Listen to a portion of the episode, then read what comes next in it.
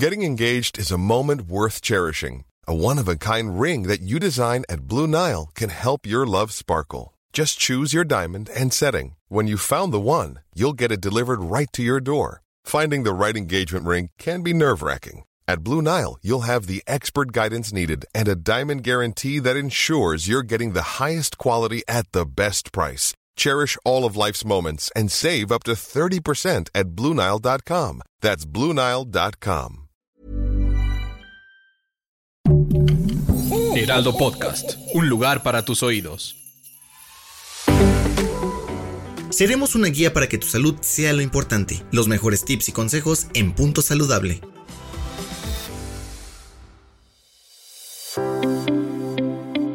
Hola, bienvenidos nuevamente a Punto Saludable.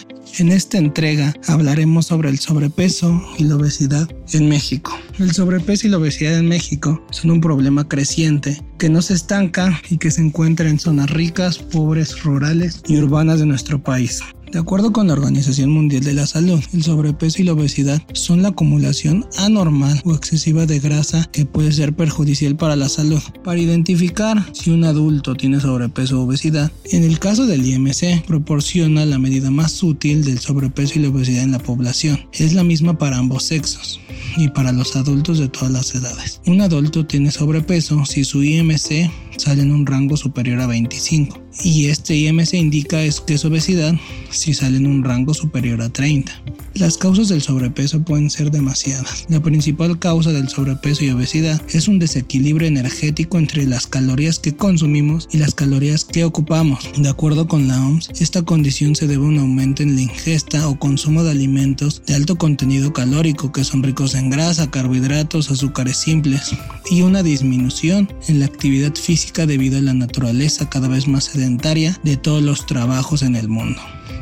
Factores que, contribuyen a la obesidad encontramos cuatro. Los ambientales, que comienzan desde la lactancia, donde se generan conductas obesogénicas por el abandono de la alimentación del seno materno o el amamantar a un niño por periodos menores de 4 a 6 meses, sustituyendo la leche materna por leche industrializada o comenzar una introducción de alimentos a una muy temprana edad. En las casas, los alimentos se han ido sustituyendo por comidas rápidas y precocinadas. Ya no se tiene tiempo para cocinar y se recurren a alimentos preparados que solo deben calentarse y servirse. Y eh, por lo regular estos alimentos no tienen un buen equilibrio de nutrimentos y de fibra. El siguiente factor sería el socioeconómico. En general se observa que las familias de bajos recursos y de un nivel de educación menor consumen alimentos altamente calóricos y son más proclives a desarrollar sobrepeso y obesidad que sus contrapartes con un nivel educativo un poco más alto. Otro factor es el genético. En el factor genético vemos la leptina, que fue la primera hormona reconocida ligada genéticamente de manera importante al control del peso corporal en el humano. Esta hormona del adipocito está involucrada en un circuito complejo de hormonas y neurotransmisores que afectan el apetito. El cuarto factor sería el psicológico. Los hijos de madres o padres solteros, parejas divorciadas, separadas, alcohólicos o adictos, se ha mostrado que muestran con mayor frecuencia una alteración en las conductas y hábitos de alimentación, como sobrepeso, obesidad, desnutrición o bulimia.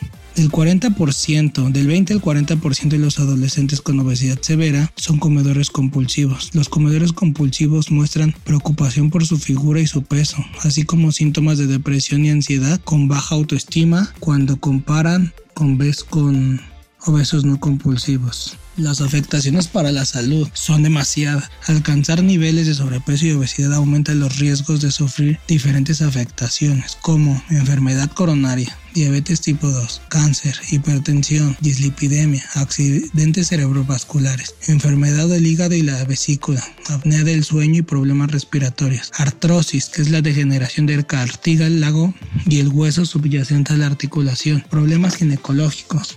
En este caso, en la pandemia, se ha mostrado que personas que tienen obesidad representa un factor de riesgo para la hospitalización, así como el desarrollo de consecuencias graves que pueden llegar al fallecimiento de la persona. Esto porque el COVID-19 puede exacerbar más la inflamación crónica originada por el exceso de tejido adiposo en personas con obesidad, poniéndolos a niveles más altos de moléculas antiinflamatorias circulantes. Las estrategias para disminuir el peso y la obesidad.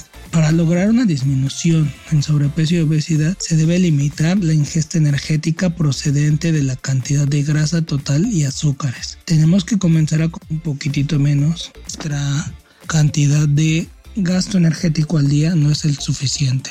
Tenemos que aumentar el consumo de frutas y verduras, así como legumbres, cereales integrales y frutos secos, y realizar una actividad física periódica. 60 minutos diarios para los jóvenes y 150 minutos semanales para los adultos. La industria alimentaria también ha comenzado a ayudar en este aspecto. Está comenzando a sacar productos que tienen menos azúcar, menos grasa. Nos están ayudando pero nosotros también tenemos que poner de nuestra parte. No únicamente es, ok, sacaron un producto más saludable, entonces lo vamos a consumir más. Si ellos están poniendo de su parte, nosotros también tenemos que poner de nuestra parte al, sí, sí podemos consumir estos productos, pero en menor cantidad. Debemos de evitar que estos alimentos sean de fácil acceso para nuestros hijos en casa. Los hábitos de nuestros hijos se van definiendo por las cosas que nosotros hacemos. Si nosotros no tenemos dulces, refrescos en nuestra casa, difícilmente ellos se van a acostumbrar a estarlos consumiendo. Una de las políticas que en México se han adoptado para combatir esta parte es el etiquetado de alimentos obligatorio en la parte frontal de los envases, impuestos sobre las bebidas azucaradas y los alimentos no esenciales con alto contenido calórico. Hay muchas estrategias por las cuales podemos llegar a nuestra meta, nada más tenemos que conocerlas. Muchas gracias por escucharnos nuevamente en Punto Saludable. Nos vemos el siguiente entrega.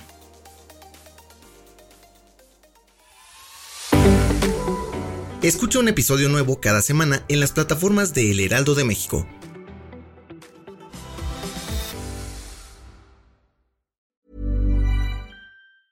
Hey everyone, it's Jen and Jess from the beauty podcast Fat Mascara here to talk about Sol de Janeiro. So many of the beauty experts we interview on our show say that the key to great skin is to treat every inch of your body with the same attention you give your face. One of our favorite ways to do that is with Sol de Janeiro's Beija Flor Elastic Cream, a rich body cream that's clinically proven to boost collagen and has been shown to improve skin crepiness on the chest in just two weeks. Plus, it's scented with Sol de Janeiro's Charosta 68 fragrance. Sol de Janeiro is offering you 10% off your first order on soldejaneiro.com and free shipping with the code ACAST10. That's S O L D E J A N E I R O, soldejaneiro.com, and use the code ACAST10 for 10% off.